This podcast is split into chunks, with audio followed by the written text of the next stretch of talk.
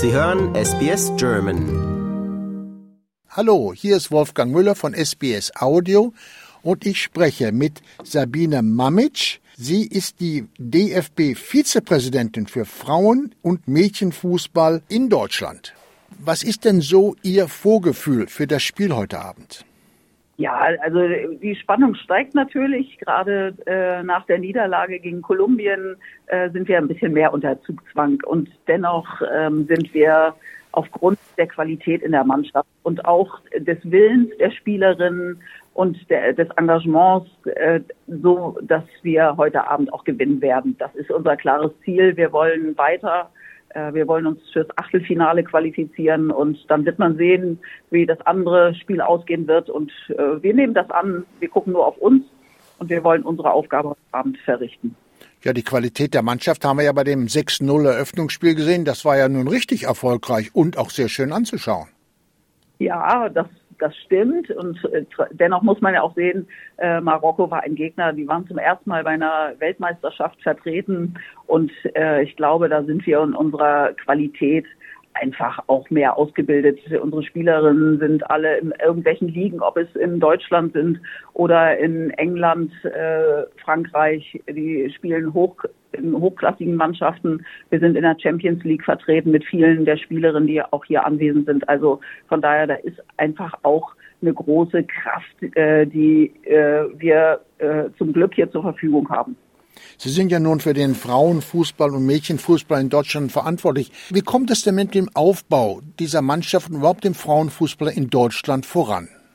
Also wir haben ja so eine Struktur äh, von der Breite in die Spitze. Das heißt, wir haben äh, in Kreisen, Deutschland hat ja Fußballkreise, äh, Deutschland hat auch Fußball-Landesverbände und in diesen Kreisen spielt man eben in der Kreisliga, im Landesverband spielt man dann in der Land- oder Oberliga und dann gibt es die Regionalliga, das ist dann die nächsthöhere Klasse, die dann quasi äh, drei oder vier Landesverbände zusammenknüpft. Und da spielt dann auch eine Liga. Und darüber gibt es die zweite Frauenbundesliga. Und darüber unser, unsere Top-Liga, das ist die Frauenbundesliga, die ja jetzt Google Pixel Bundesliga heißt, weil das unser Naming-Partner ist. Ähm, und äh, das sind so unsere Strukturen. Von daher äh, braucht man ein wenig, um äh, als Verein ganz in die Spitze zu kommen. Und äh, da haben wir natürlich das Glück, dass viele der Top-Mannschaften der Männerbundesligen sich auch jetzt quasi dafür interessiert haben, beziehungsweise auch gesagt haben, wir müssen den Frauenfußball genauso unterstützen, so wie Bayern München oder Wolfsburg oder Frankfurt äh, um einfach mal drei äh, Mannschaften zu nennen, die gesagt haben, das sind auch unsere Top-Mannschaften und die unterstützen wir. Und von daher entwickelt ist, ist das ein langer Prozess. Wir haben jetzt 50 Jahre, über 50 Jahre Frauenfußball hinter uns und so lange hat es gedauert, dass wir wirklich auch eine Marke im Moment haben. Und wie sieht's mit der Popularität aus? Wenn Sie in Australien sich umschauen und sehen, unsere Matildas, das ist ja nur ein richtig populäres Team geworden und alle fiebern dem Spielen entgegen. Ist das in Deutschland auch so oder ist es da ein bisschen so reservierter?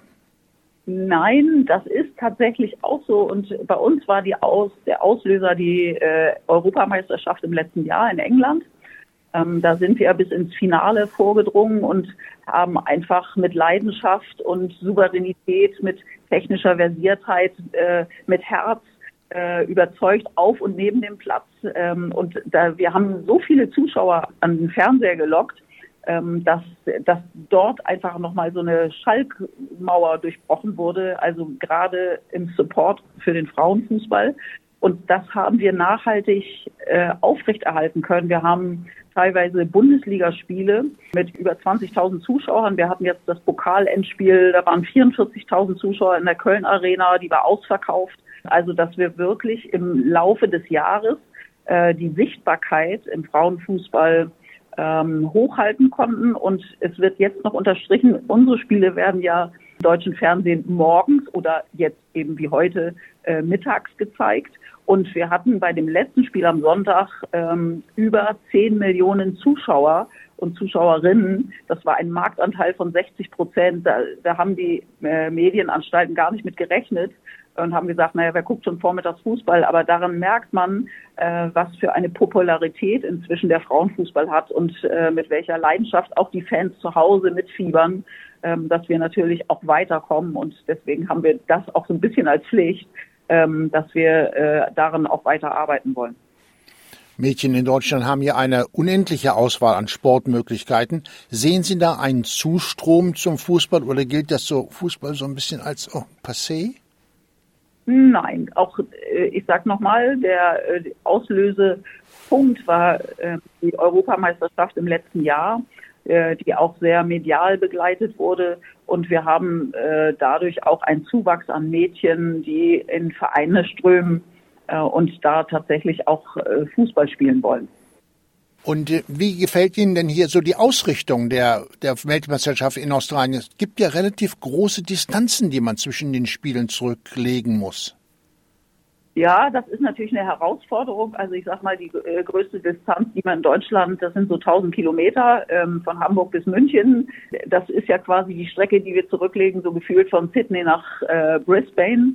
Ähm, aber ähm, das wussten wir ja vorher, dass Australien ein sehr großes Land ist. Ähm, wir haben uns trotzdem darauf vorbereitet und uns gefreut und haben auch schon gewusst, ähm, dass Australien ein sehr begeisterungsfähiges Publikum hat und das war für uns natürlich auch ein Ausschlag, äh, sich noch mehr darauf zu freuen, dass wir wissen, die Stadien sind voll.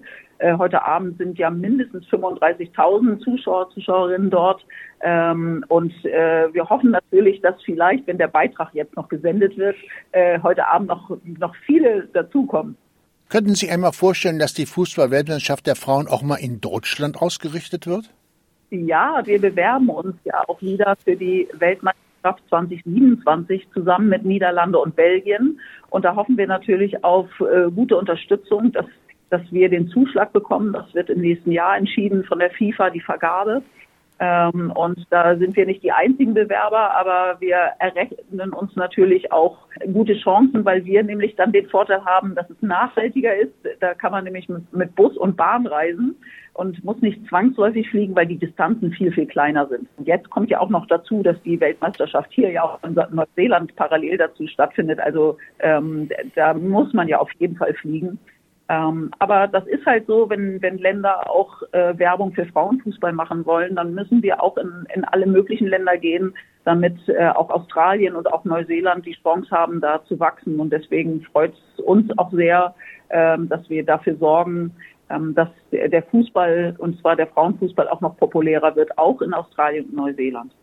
Gibt es da irgendeinen Austausch zwischen dem DFB und den australischen Fußballverantwortlichen über, über Trainingsmöglichkeiten oder sowas in der Richtung?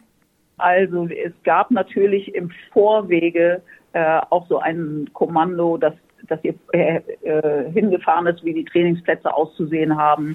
Äh, und es gibt natürlich auch Workshops im Anschluss an die Weltmeisterschaft. Da, äh, da werden sich aber alle Trainer, Trainerinnen austauschen, Natürlich gibt es auch Möglichkeiten, aber da, da müssten Sie wahrscheinlich äh, die Trainerin fragen, ob sie sich austauscht. Also ähm, ich unterhalte mich dann eher mit den Funktionären.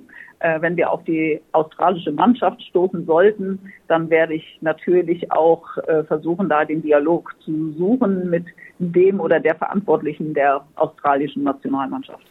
Sagen, es gibt ja so knifflige Probleme und Themen im Frauenfußball. Da gibt es so Transgender und solche Sachen. Wie gehen Sie denn mit solchen Sachen um? Wir haben tatsächlich ähm, das äh, in unseren Satzungen und Ordnungen verankert, ähm, dass es Möglichkeiten gibt, äh, unter gewissen Regularien, äh, dass äh, diese Personengruppe, das ist ja auch äh, das divers, ist ja genauso, wann darf welche Person in welcher Mannschaft spielen. Das ist noch nicht, also das ist schon eine schwierige Frage. Ab, ab wann ist es dann der Passeintrag oder ähm, es wird auf jeden Fall, sind wir dabei, das noch weiter zu öffnen. Wir sind gerade im Dialog auch mit Medizinern. Ähm, also da haben wir gerade auch versucht zu gucken, ob inwieweit ist es im Profifußball möglich. Ähm, auf Kreisebene ist das also im Amateurbereich äh, gibt es auf jeden Fall Möglichkeiten des Einsatzes. Sie kommen ja selbst aus Kiel. Was machen Sie denn äh, privat, um, um fit zu bleiben? Spielen Sie auch Fußball? Ja, das ist richtig. Also äh, ich habe äh, jahrelang auch Fußball gespielt. Ähm, ich bin, äh, habe eine neue Hüfte, deswegen ist da ein bisschen eingeschränkter. Aber bei uns gibt es ja das Walking-Fußball und da bin ich jetzt wieder eingestiegen. Ähm, ich spiele auch ein bisschen Volleyball und äh, gehe super gern zu Fuß und fahre Fahrrad. Also ich bin auch gleichzeitig ja noch Sportlehrerin, also von daher halte ich mich noch fit. Also von den Fotos, die ich von Ihnen gesehen habe, sehen Sie auch sehr fit aus, muss ich sagen. Ach, Dankeschön. Ich bedanke mich vielmals bei Ihnen für dieses interessante Gespräch und ich wünsche Ihnen und uns allen viel Glück heute Abend. Oh, herzlichen Dank und ich freue mich natürlich, wenn wir heute Abend noch viele, viele Zuschauer, Zuschauerinnen gewinnen können, äh, damit die deutsche Mannschaft auch noch mehr Unterstützung hat. Wir tun das Möglichste, was wir können dafür, dass das so wird. Alles klar, Dankeschön. Tschüss, danke. Liken, teilen und kommentieren Sie unsere Inhalte bei facebook.com/sbsgerman.